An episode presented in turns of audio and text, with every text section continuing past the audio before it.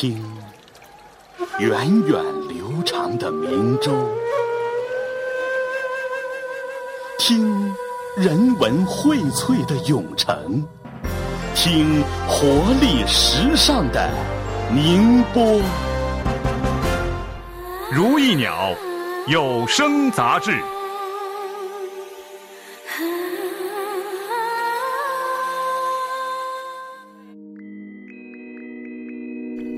互联网经济到底是孙正义先生成就了马云先生，还是马云先生成就了孙正义先生？互联网呢，它有一个想象力，那么它的上限可能没有天花板。我知道我买完之后会有人接下一棒。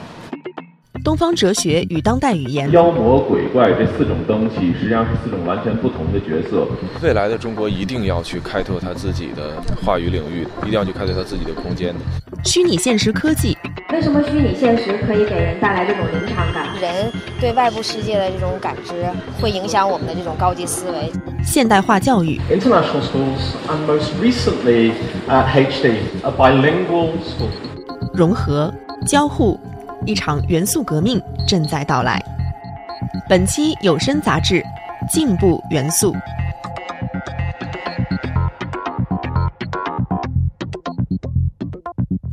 各位好，我是小轩，欢迎大家收听本期有声杂志。上周末，一场主题为“进步元素”的 TEDx 分享会，似乎又一次打开了我们的脑洞，引发了很多人的关注。几位讲者分别来自于经济、科技、教育、艺术的四个领域。如今，网络科技的发展正是在这些领域当中发生一些新的变化，而这些变化就犹如一场全球性的化学反应。记得许多年前，凯文·凯利在他的《失控》这本书中就曾经预言，人造世界会像天然世界一样，会很快具备适应力和创造力，但也会随之失去我们的控制。不过，这却是一个美妙的结局。当今，数字媒体改变了阅读方式。互联网颠覆了产业发展，人工智能挑战了人类逻辑，虚拟现实拓展了自然感官，科技以前所未有的速度迅猛发展。而如何利用科技使我们更好的生活，这好像已经成为了当今人类必须面对和思考的一个问题，因为这个趋势正在到来。本期有声杂志，我们将和三位讲者共同来探讨这个充满挑战又带有温度的未来话题。张宝柱。银翼集团董事，致力于经济行为研究工作。从高校教师到商业精英，他将理论赋于实践，先后参与了银翼集团重组、国内企业上市等项目，并在一系列海外收购中起到重要作用。一个有趣的事情就是说，我们看到中国互联网十六年来的发展，最大的两块蛋糕都被外国人切掉了三分之一。那么我们可能会想到一个问题：说为什么在当初没有？中国的投资人站出来，来投资这两家未来非常伟大的企业呢？现在很多的传统的企业人哈，包括我们媒体的很多人都去往互联网了。嗯，比如说像冯仑啊、逻辑思维、锤子科技等等这些，包括现在的互联网的产品，你也知道他们的估值是非常恐怖的，就可能跟实际的价值也许并不符。但是这个市场呢就是这样，资本放在那儿了。我不知道作为一个传统的企业人，你怎么看待这个问题？我觉得第一呢，从投资人的角度，他为什么会追捧这个事情呢？因为他为自己的投资负责。我投到这个项目里面，很明显把它拉高一个估值之后，他预测了会有人来接下一棒，那么他就能实现他的一个投资的退出。而如果你投在一个制造业的话，那么制造业的估值它可能会有一个天花板，就认为最贵也就到那里了。那么他买下来之后呢，可能就不会有人来接接下一棒。而互联网呢，因为它有一个想象力，那么它的上限可能没有天花板。我可能你会觉得贵，但是我知道我买完之后会有人接下一棒。那么他就确保我的钱能挣到钱，就是它的短期行为在这里面会能得到一个很好的退出。第二点就是说呢，整个现在这个实体经济的不景气，就投资回报率低之后呢，大量的钱也没有地方去，原来可能会去到地产里面去，那么现在地产的回报呢明显在下降。那么在没有去的之后，可能大家会抓住哎，互联网这块，因为它低成本，它的利用信息对称，可以迅速的把规模做大呀，然后迅速的创造回报。那么这点呢，就成为资金的一个偏好。那么资金大量流动之后呢，就会形成一个估值的一个提升，也会形成大家都会跟风，就会愿意愿意做这件事情。至于说这个行业未来能不能达到就是现在资金提的这么一个高度呢？互联网这个泡沫会不会破，或者说最终是不是将来一定有人接了最后一棒，就是最后泡沫在他手里爆掉了？这个我觉得是很难说的。未来可能会有一小部分的企业会最终会撑到这种高度，但大部分的企业可能最终还是会死掉，会被淘汰掉。品牌效应会成为未来商业的竞争资本吗？这个我的理解就是，你把品牌放在这个企业的成长阶段来看这个事情，就是在你企业的成长初期，你是不是很在乎品牌，以及在企业的一个快速扩张的阶段在不在品牌，还有企业一定成为一个市场的垄或者叫垄断者的时候，你品牌怎么来考量？我认为就是要把这个品牌放在企业的不同阶段来考量。那么在初创期的时候，品牌对你来说还远没有你活下来重要。你可能要先考虑你的企业活下来，员工的工资加下来，把未来的这个店面扩大。在这个阶段，我认为活下来才是最重要的。这个时候，品牌能给你贡献多少利润，我认为非常有限。那么，一旦你到快速扩张阶段的时候，就你一定有了一定利润的时候，这个时候我觉得你开始你要维护你这个品牌的一个健康度，就让快速扩张别人要接受你这个品牌。那么，等到你到了一定做到垄断阶段的时候，这个品牌就是要丰富它的内涵了，就像。大家都知道，耐克和阿迪卖的都是情怀，并不是卖的什么鞋子。嗯，看到一个消息说，现在中国的这个劳动力的成本啊，已经不是它的优势了。美国本土劳动力成本也在下降。嗯，那现在中国的企业未来我们怎么样去拓展？中国的优势还在，就是我们原来在就是产业的集群，我们产业的配套是比较好的。我们会看到越南有一些，它确实劳动力成本比中国低，但是你转过去之后，如果没有一个产业配套，可能也是也要花时间。那么这第一，在中国有一个产业配套；第二，中国有一个产业的战略纵深，就是说，在我们东部沿海，这些你会发现，哎，我们的制造业已经不错了，已经开始在考虑转型了。但是我们在中部和西部还发现那里还还还有很多的一个战略纵深，就是现在你还可以在那里布局一些一些制造业，还可以再做。这个呢会形成一个地理上的一个缓冲，就是还能给我们几年时间再来做这件事情，包括我们整个国家对于企业的一个保护、税收等等一些方面的一个制度建设。就是大环境也得跟得上。那么，有这几年的缓冲，我认为中国这几年还是有竞争力的。但如果这几年仍然是不作为的话，那么有可能就会面临着确实这些事业都转出去的话，那会是一个很大的一个挑战。嗯，现在中国很多企业，刚才提到马云，应该是在上一阶段可能是中国这一块的行业标杆。那你觉得下一阶段啊，在未来十年还有一个产业的增长点，或者可以成为一个全球化品牌的，你觉得是哪一个行业？我觉得可能是第一，中国有全球四分之一的人口。第二，这些人口一部分在成长为一个所谓的中产阶级，另一部分在迅速的老去，就是我们是一个马上有一个老龄化。那么在这个阶段会产生人会更关注我内心的精神世界的需求，还有我内心身体是否健康。所以现在包括万达，它为什么转型到文化产业？前阵子放的特别热的魔兽，八零后的一代情怀，这就是因为你会在乎我内心的一些体验，不是原来说我给你很多钱，你现在会问我开不开心。然后等你老去会发现我健不健康，那我认为将来未来会诞生就是一个中国文化方面的一些巨头出来。第二就是大健康，就是在关心人的健康领域，因为中国有这么多的人，而且我认为就是中国的治病的一些人的一些偏好跟西方一些治病的一些偏好可能还是有些差距。所以如果你能把实际的一些共同的一些关注一些医疗问题能能打出的话，我觉得也会诞生一个很伟大的品牌在这里面。互联网经济到底是孙正义先生成就了马云先生，还是马云先生成就了孙正义先生？互联网呢，它有一个想象力，那么它的上限可能没有天花板。我知道我买完之后会有人接下一棒。东方哲学与当代语言，妖魔鬼怪这四种东西实际上是四种完全不同的角色。未来的中国一定要去开拓他自己的话语领域，一定要去开拓他自己的空间的。虚拟现实科技，为什么虚拟现实可以给人带来这种临场感？人对外部世界的这种感知，会影响我们的这种高级思维。现代化教育，international schools and most recently at HD a bilingual school，融合交互。一场元素革命正在到来。本期有声杂志《进步元素》。邬建安，中央美院实验艺术学院副教授，在美国、瑞士、新加坡、香港等地多次举办个展。他将当代艺术的激进美学带到了濒临绝迹的中国民间皮影艺术中，用独特的方式寻找和呈现了远古神话与传统哲学观念和图像之间的内在联系。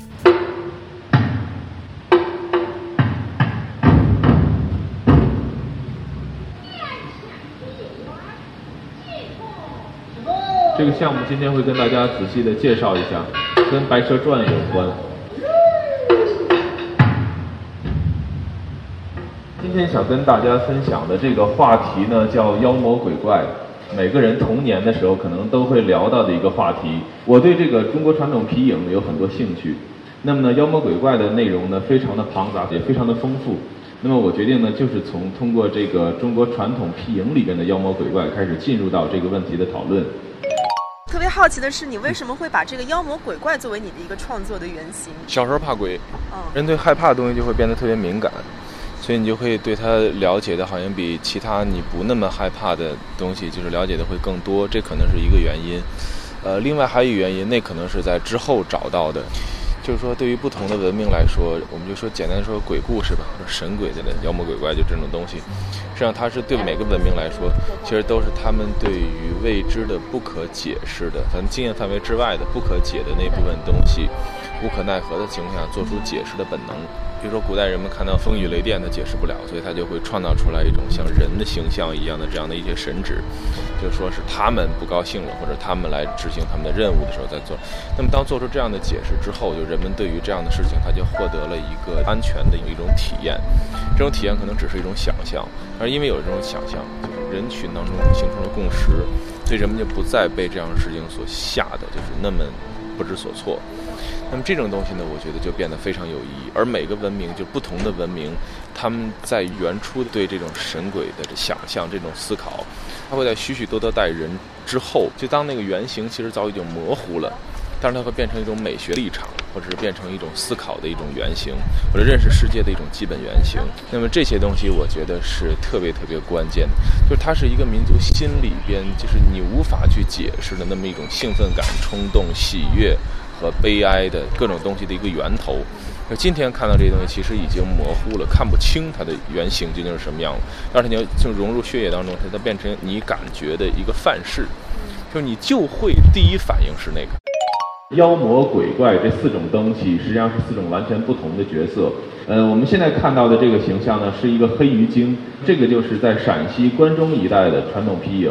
那么他们在暗示一个人物的身份的时候，暗示一个妖精的身份的时候使用的手段，妖呢是什么呢？妖事实上是能够修炼变化成人形的动物、植物和其他各种东西。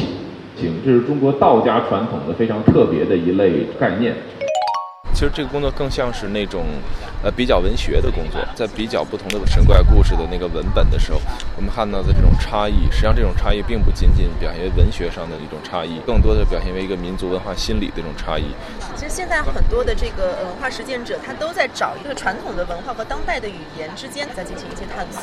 当代艺术因为是西方人发明的游戏，那么中国人加入到这游戏圈子里边去，必须适应，首先先要适应人家的规则，之后才好讲你自己是不是有可能创造。新的规则，就是说寻找到一个自己的传统的一个资源，它会有点像是借尸还魂，带有文化特殊性的、强烈的文化身份感的一个成果。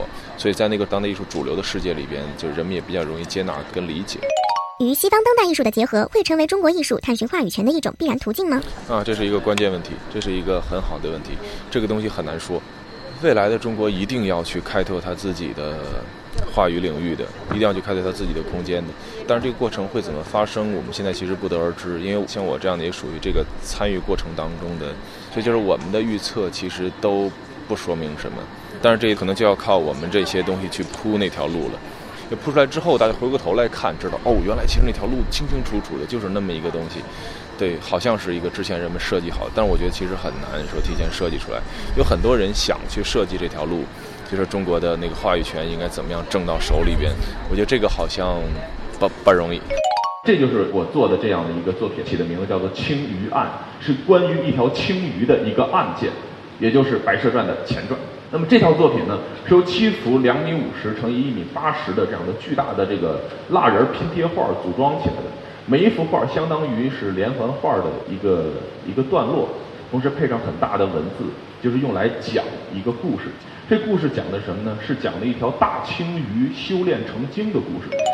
青鱼案的那七章嘛，哦，在那些里边就是组成大的形，能看见大的形象，是吧？大鱼啊、大鸟啊什么这些，那那里面会看到成千上万的小的那种人物形象。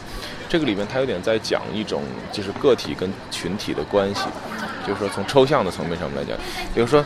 个体的人每个都是清晰的身份独特的，但是这些个体的人，他们一定组成了一个大的东西，这有点像是个人跟国家，或者个人跟集体，个人跟什么组织跟宗教，就是这样的一种关联。比如说个体是清晰的，那整体也是清晰的，它形成一种平衡，这有点像君子国，有一点点像君子国，就是个人是是足够自立的，但是整体也是足够清晰的，就是这么样一个关系吧。至于我讲那青鱼案的那个故事，那个在看作品的时候你肯定能看得懂，因为我把字都写在下边。就完全像小人书一样，就是把那个图下面字都写在下面。我们就说好的这些有质量的、有思考质量的，就是这些当代艺术的话，他们实际上都针对了当下的这种问题。另外，它有效地组织了人们的感受。这种感受的秩序，事实上是说，人们对今天的这种社会生活，人们对今天各种纷繁复杂的这种问题的那种困扰、困惑的那样的一种状态。这种状态，它远远的比语言可能描述的，就是那部分东西要复杂的多，要丰富的多。那么艺术品，它把这些感受给秩序化了。当一个对象被秩序化之后，人们再感受它的时候，就好像获得了一个手电筒，就是说这片黑暗、这片模糊不再那么黑暗，不再那么模糊。互联网经济到底是孙正义先生成就了马云先生？还是马云先生成就了孙正义先生。互联网呢，它有一个想象力，那么它的上限可能没有天花板。我知道我买完之后会有人接下一棒。东方哲学与当代语言，妖魔鬼怪这四种东西实际上是四种完全不同的角色。未来的中国一定要去开拓它自己的话语领域，一定要去开拓它自己的空间。虚拟现实科技，为什么虚拟现实可以给人带来这种临场感？人对外部世界的这种感知，会影响我们的这种高级思维。现代化教育，International schools and most recently at HD, a bilingual school. 融合交互。一场元素革命正在到来。本期有声杂志《进步元素》。你要相信，你还是在这个真的地面上，下面是空的。对，有十种感觉，所以我们是视觉的动物，所有的感知觉大部分百分之八十都来自于视觉。哦。好了，现在你可以把头盔摘下来了。所以视觉是可以欺骗我们大脑的。实际上，这是一个心理学方面的一个应用。李小欧。中科院心理所心理学博士，美国诺特丹大学博士后，两千零四年开始从事虚拟现实与空间认知方面的应用，二零零一年加入美国 WorldViz 虚拟现实公司，成为中国区总经理。这个体验者戴着这个头盔，虽然我们明明知道我们站在实际的这个地面上，但是呢，我们通过头盔看到一个非常高的一个虚拟的升降台。那如果我让人们去勇敢的往前迈一步，迈到这个深渊里面的话，大家都是不愿意迈出这一步的。所以说，我们的视觉可以欺骗我们的大脑。现实，这个现实是一个当今非常热门的话题。我们在各个那种类似于像科技展当中都可以看到。对。呃，虚拟科技大家现在关注的都是技术，但是本身国内对这块的技术也不是很了解。那我呢，以前我的专业背景是心理学，呃，其实听起来感觉好像很远哈，不大，但实际上是密切相关的。虚拟现实不仅是一个纯技术的东西，因为它是人使用的，你必须要考虑人使用的因素，所以这里面涉及到心理学的原理是非常多的。究竟哪方面可以体现到心理学？对，因为大家一提到心理学，肯定想，哎，你肯定。做心理咨询的哈，但是心理学它的研究范围非常广的，都是研究人嘛，所以我们人对外部世界的这种感知，会影响我们的这种高级思维、情绪啊、人格形成啊，这个都是有连带的作用的。所以最基本的这个输入端就是我们怎么感知世界，那就涉及到呃多感官，我们的听觉、呃视觉、运动觉、味嗅觉，这所有的。都会涉及到我们的输入，啊，那比如说视觉是最重要的嘛。那现在大家看到就是很多呃头盔显示器，那就涉及到我们怎么感知到才能符合我们的视觉的这个原理。比如说，你感知到虚拟现实它是立体的，因为我们人的视觉是立体的。那为什么虚拟现实头盔它可以做到立体呢？那就是因为它是分屏显示的，它并不是两只眼睛的这个两张图片是一样的，它是有一定视差的。所以说你看到的头盔它是立体的。为什么虚拟现实可以给人带来这种临场感？临场感是虚拟现实最重要的特征之一。我会通过各种的这种感知觉的输入，感觉到这种临场感。对，心理学研究很基础的人的感知觉。你不研究感知觉，你就不知道人为什么看到这个东西，他会产生这样的记忆，产生这样的思维。包括你比如说气味儿，呃，气味研究也很多，气味甚至是呃影响我们记忆的。我们闻到一个气味会回想到小的时候。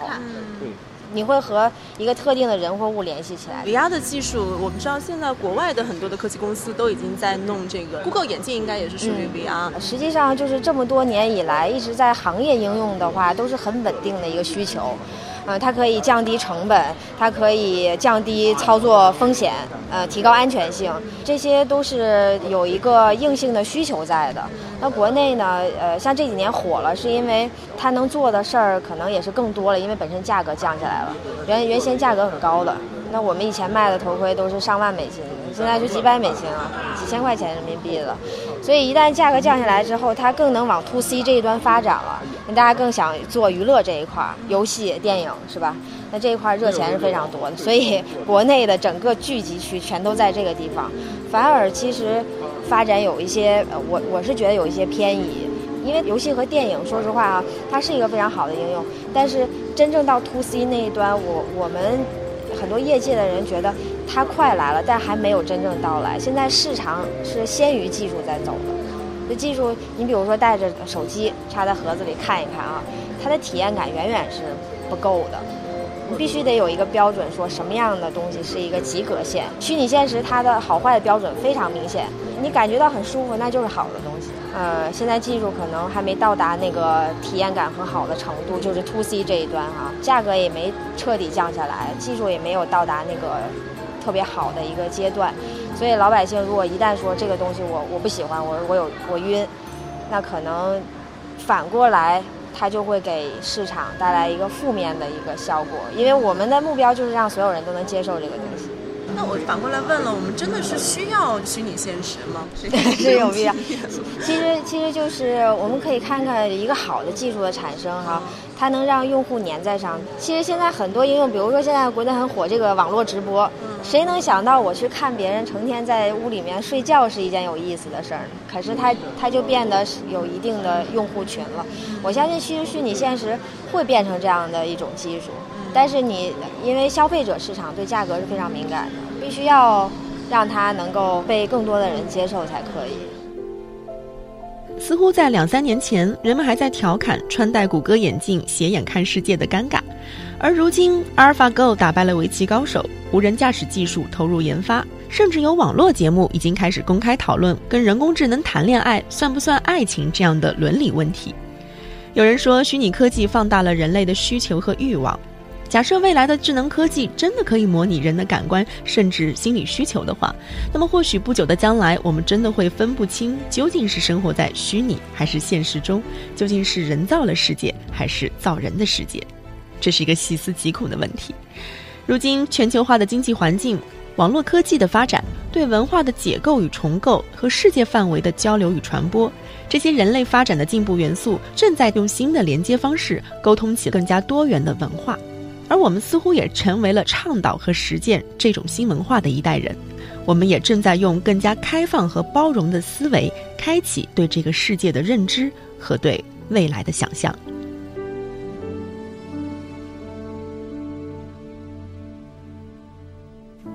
听众朋友，本次节目就为您播送到这里，感谢您的收听，再见。